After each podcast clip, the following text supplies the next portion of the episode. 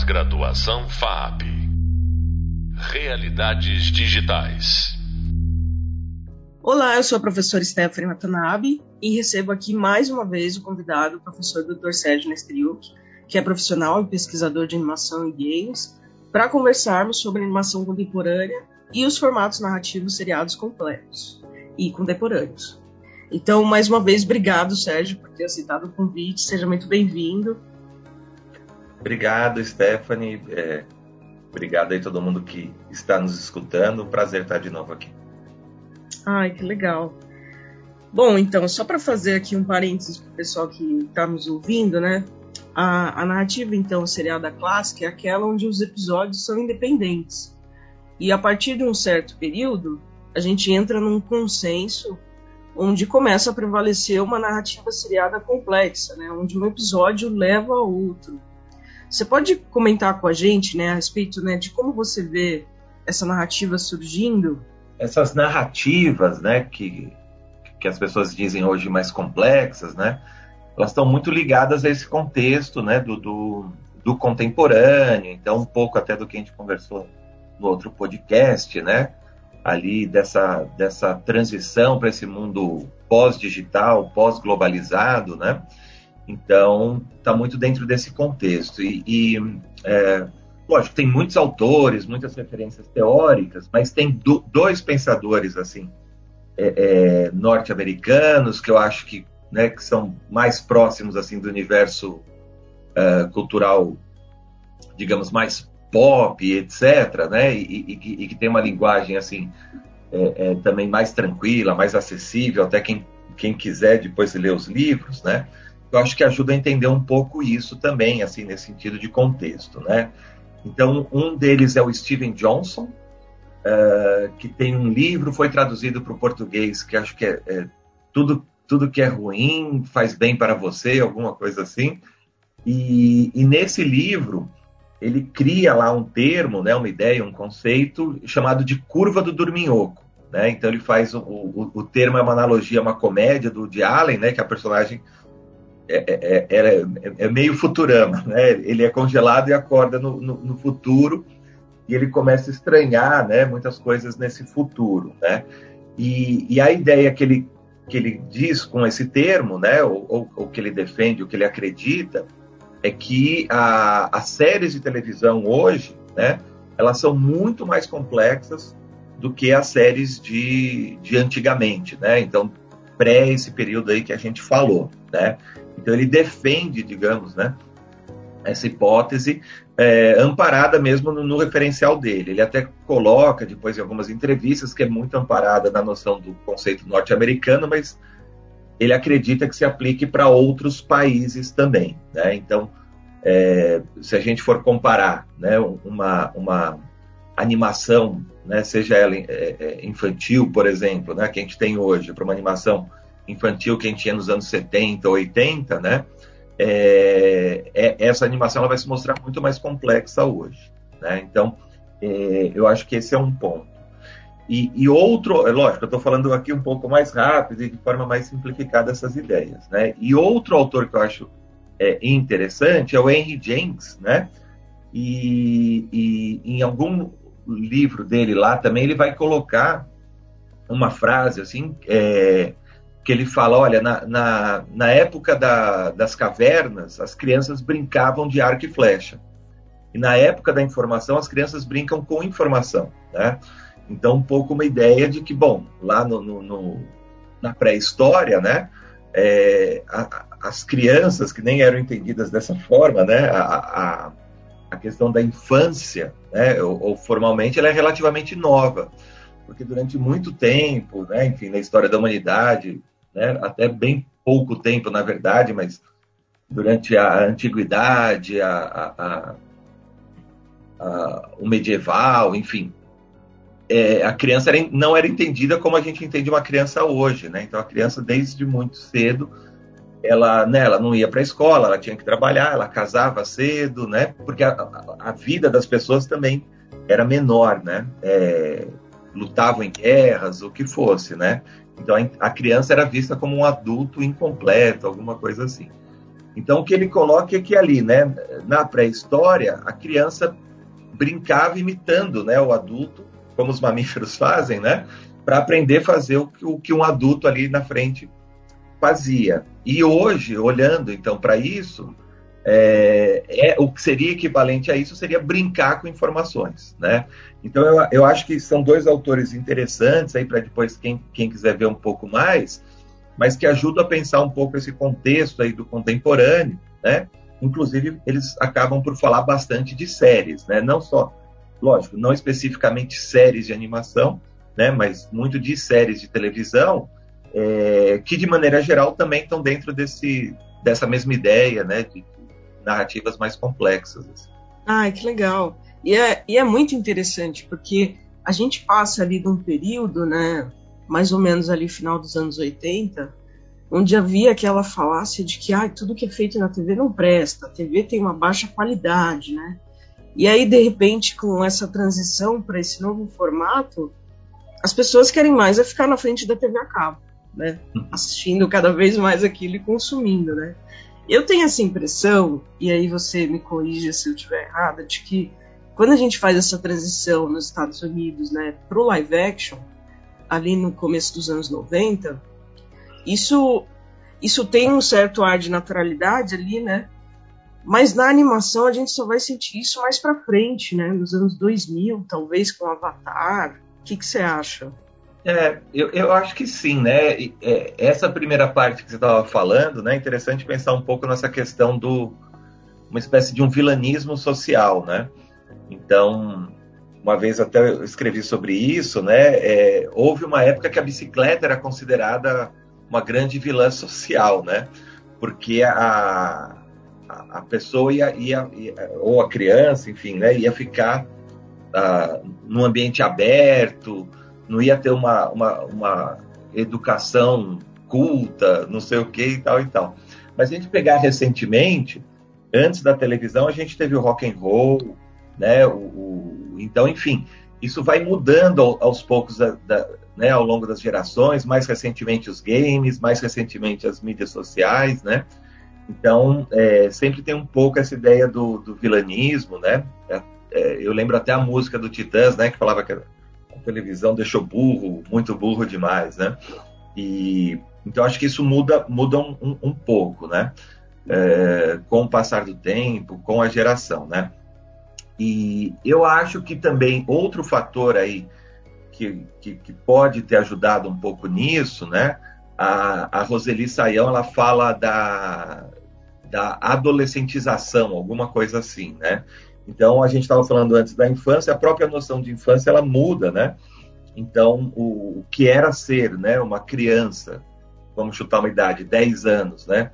Nos anos 70, 80, é completamente diferente do que é ser uma criança hoje. Então, mais ou menos uma ideia de que a adolescência começa um pouquinho mais cedo, ainda né, que seja como pré-adolescência, e, e, que muitas vezes se estende né, por mais tempo na vida do, do jovem adulto até né? Então você tem uma coisa que por um lado começa mais cedo e por outro é, é, termina mais tarde. Talvez tenha a ver até com essa questão né, do, do, do, aumento né, da expectativa de vida. O, o, o Domenico De Masi, né, um sociólogo italiano, ele fala um pouco isso também, como essa, essa questão do aumento da expectativa de vida reconfigura uma série de hábitos, né? É, do homem, né? Porque a gente tem a impressão de que a gente trabalha muito o tempo todo, mas ele vai defender a ideia de que, é, de certa maneira, proporcionalmente ao nosso tempo de vida, a gente tem mais tempo de ócio disponível, né? Do que tinha, por exemplo, esse trabalhador medieval, né? Que ia viver ali 40 anos, qualquer coisa, se não morresse por doença ou por guerra, por qualquer coisa antes e basicamente ia passar a vida dele trabalhando e acabou, né? E, e as jornadas de trabalho não eram regulamentadas, então, sei lá, 18 horas de trabalho e tudo mais, né? Então, é, eu acho que esse contexto também ele faz com que essas novas gerações tenham uma demanda, né, por esse, esse, esse tipo de, de narrativa é, mais complexa. Acho que também aquela questão, né, é, é geracional, né? Também ela é muito importante, que a gente colocou no outro episódio. Então, né, que você coloca aí, quer dizer que ah, era uma coisa que antes era mal vista pelos pais e responsáveis e que depois isso já para uma geração seguinte faz parte de uma memória afetiva, né, dessa geração. E então a gente vai observar também assim um movimento, né, de algumas séries também de longas de pegar esse público, tem gente que fala kaidos, né, criança, adulto ou, ou família, né, então que seja um, um tipo de, de entretenimento já visando isso, né? De alguma forma conectar essas gerações também. Então acho que passa um pouco por isso. Ah, legal. É, eu acho muito interessante assim a gente pensar no caso do Avatar, né? Que é uma série animada que é inspirada na estética japonesa, né? Tem uma estrutura narrativa complexa ali nos anos 2000. Foi exibida na TV a cabo, né? E parece até que foi assim um elefante branco, né? Ou um diamante perdido ali nos anos 2000, né? É, me parece que isso vira tendência ali a partir dos anos 2010 para frente, né? É, com muitos outros exemplos, né? Você pode comentar alguns desses exemplos para gente de animação complexa, seriada? É, eu, eu acho que assim, né? O, essa questão acho que é bacana, Stephanie, que você traz, né? Dizer, muitas vezes quando a gente fala a gente acaba falando de uma forma muito limitada e muito restrita, né? Eu até comentei isso no último podcast. Evidente, é o que a gente sabe, é o que a gente conhece, mas também muito dentro do, de um cânone ocidental, né? Então, é, eu acho que esse assim maior contato também, né, com a cultura oriental, né, com esse mundo pós-globalizado aí, principalmente né, é, a cultura japonesa, né, acho que tanto o Steven Johnson como R. Jenks, que eu comentei antes, comentam né, essa coisa do J-pop, né? Então não é que não existisse antes, né? É, você tinha séries de live action, né? Do, do Jaspion, uh, Changerman, né? Tinha, tinha muito essas séries que eram exibidas na TV a cabo, né? Mas não era, uh, não tinha força como, como vai ter depois né, é, é, essa, essa cultura otaku, né, é, é, que a gente tem hoje, assim, né, então é, eu acho que esse é um outro elemento, né, que aí você sinalizou o Avatar, enfim, né, que acaba trazendo o, os animes, os mangás também, é, trazendo essa complexidade, né, então acho que um pouco depois ali você vai ter o Pokémon, que para mim é um dos grandes exemplos, assim, quando a gente pensa essas comparações, né? Vamos comparar então, sei lá, o pica-pau com o Pokémon, né? É, mas também entendendo que quando a gente está falando dessa questão da complexidade, a gente não está entrando num juízo valorativo, né? Pelo menos eu, eu não penso dessa forma, né? É, porque as coisas têm que ser olhadas de diferentes ângulos sempre, né? Então, mais complexo a gente está entendendo o quê, né? Então, são narrativas que têm é, é são mais intricadas, às vezes tem mais tramas paralelas, maior quantidade de personagens, né? É, que exigem mais articulação né, dos, dos enredos, das tramas, uh, por parte do espectador. E isso não significa necessariamente que é melhor ou pior, e essa questão do gosto e da qualidade é, ela é relativa, subjetiva, né? Uh, até sobre qualidade, né? O, uma leitura bacana é o, o livro do Arlindo Machado, A Televisão Levada a Sério, né? Ele discute um pouco isso, lá ele menciona algumas séries também.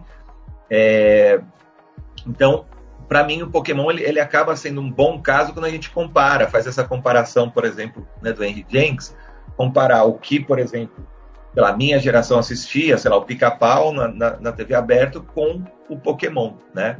Então, é, eu acho que passa por essa questão né, de, de de um universo que ele é potencialmente infinito, né? O, essas séries antigas, o Pica-Pau, etc., também ele era, né? Mas muito mais um exercício ali de criatividade, né? Um pouco como a Missa do Galo, né? De variações sobre o mesmo tema, né? Então você tinha ali elementos, né? É, definidos em cima dele você acabava mais ou menos contando a mesma história várias vezes de formas um pouquinho diferentes, né? Então, acho que quando a gente pensa né, nesse sentido da, da complexidade, eu acho que passa um pouco por, por, né, por essas questões assim.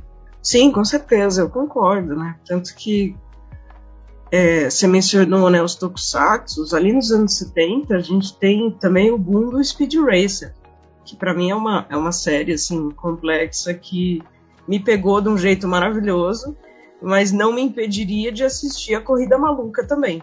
Uhum. São muito próximos e muito diferentes também. Né? Verdade, verdade, verdade. Bom, assim, eu queria pegar o seu gancho então do Henry Jenkins e, e, comentar ali o caso de 2012 do Gravity Falls, que eu acho que é uma série muito interessante, né? Foi lançada pela Disney Channel e teve muitos desdobramentos, né? E eu acho que é cada vez mais comum a gente ver esse tipo de desdobramento não só né, nas mídias, mas nas narrativas, né? Uma coisa que a gente talvez só tinha visto em Lost, em Matrix, em Star Wars, e a gente está vendo nas narrativas animadas também, né? Você tem muito mais, né? É, a, produção né, de conteúdo animado ela também aumenta exponencialmente, né? Então, é, antes no canal a cabo, é, no, desculpa, na TV aberta, é, não haviam assim tantas opções como tem hoje. Então, a simples uh, existência né, do Cartoon Network, ou, ou Discovery Kids, ou uh, o Nicoli, a Nickelodeon, né, esses canais específicos de, de animação. Então, imagina que passa animação 24 horas por dia. E antes, na TV aberta, isso eram poucos, poucas janelas de exibição e com pouca variação de séries. Então, não era incomum haver repetição dos episódios. Por isso que os episódios eles eram também pensados para não ter um, um, um encadeamento é, linear para eles poderem ser repetidos muitas vezes a, a, ao longo dos anos, né? É, e aí quando a gente tem esse aumento também de oferta, né, de demanda e de produção, então você acaba meio que tendo, digamos, uma maior concorrência, né? E, e, e assim, em muitos casos, né, é, não se sabe, né, quer dizer, quase sempre, né, não se sabe o, qual vai ser a recepção né, de, um, de um público para uma série. Então entra numa outra questão, né? Então o Gravity, Gravity Falls, se não me engano, acho que teve duas temporadas, né? Então é, tem muitas séries que às vezes se tem uma expectativa muito grande, elas acabam não se estendendo por uma razão ou por outra, né? Então, o, o que acontece muitas vezes são, são, são esses estudos de como que vai se dar a recepção do público, né? É, eu, eu, vi uma vez o, o né, quando ele veio aqui no Animamundi, ele contou um pouco da história do, do, do Simpsons, né? E, e, ele falava que o, o, Simpsons era uma série que as pessoas não acreditavam muito de, de cara, porque ele, ele não começou naquele pico super hypado que todo mundo gostava, né? Então ele fez uma outra curva. E aí a gente vai observar também uma sucessão muito grande de séries aí a partir né, do, dos anos 2000 nesse sentido. É, de uma série que lança, às vezes tem um pico ali, tal, tal, tal, e a partir de uma segunda ou terceira temporada, a gente começa a ter uma espécie de um filtro, né?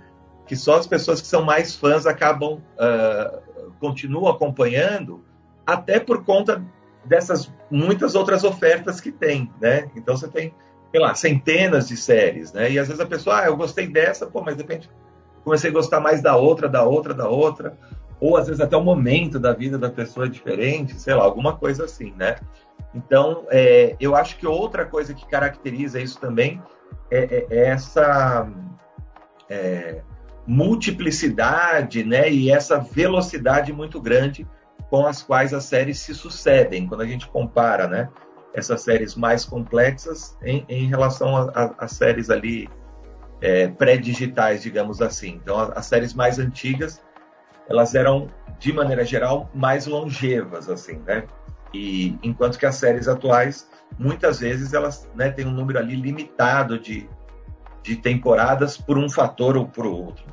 É, e é até legal você ter mencionado esse exemplo do, dos Simpsons, porque se a gente for parar para ver, até o próprio Gravity Falls, ou mesmo o Hora da Aventura, que são séries que foram para TV fechada, elas começam séries simples, né? Começam episódicas E a partir de uma segunda temporada que a gente vai vendo assim, nossa, acho que dá para ficar mais complexo, conectar uns arcos aqui, né, e tal.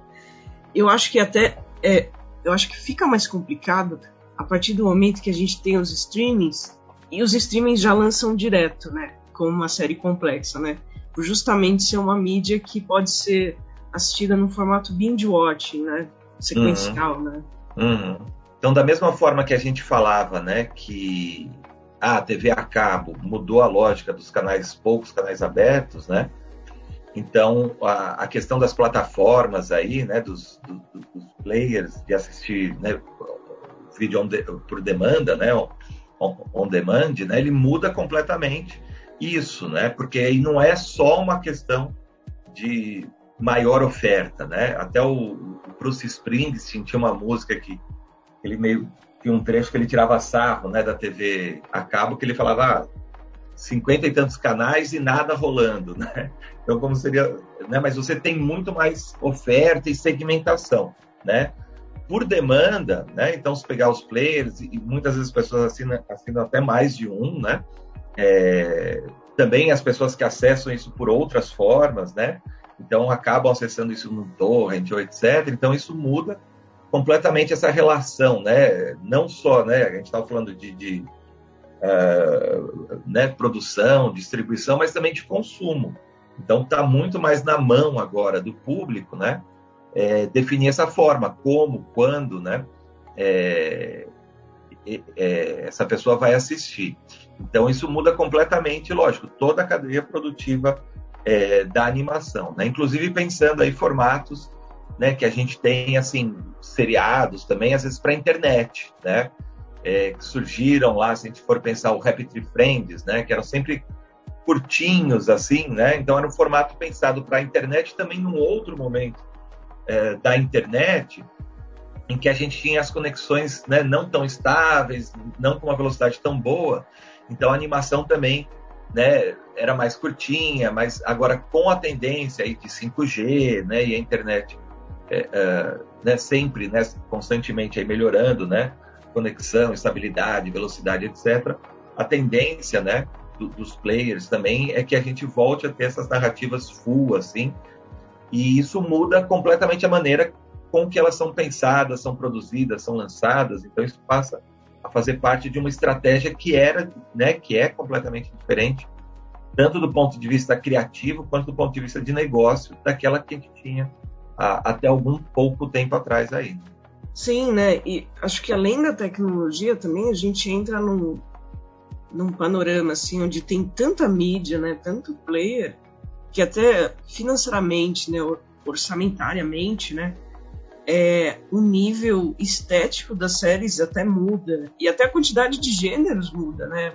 Sei lá, se eu for parar para ver, a gente tem é, Rick and Morty que é sci-fi, né? Uhum, tem, uhum. tem eu... filme de terror, né? De tudo, é. né? Animado.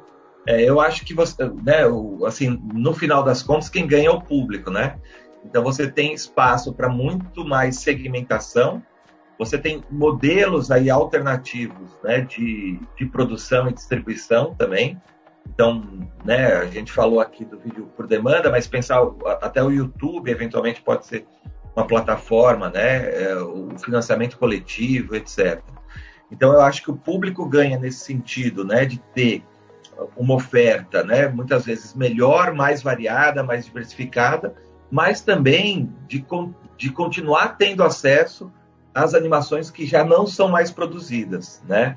Então isso eu acho que aumenta bastante a, a, a, as possibilidades de animação e também para o próprio animador, né? a possibilidade de ampliar o repertório, né? Então imagina antes disso tudo como que era para a pessoa ver uma animação do leste europeu que passou uma vez só num festival ou qualquer coisa, né? Então eu acho que no final das contas vivemos aí tempos otimistas nesse sentido.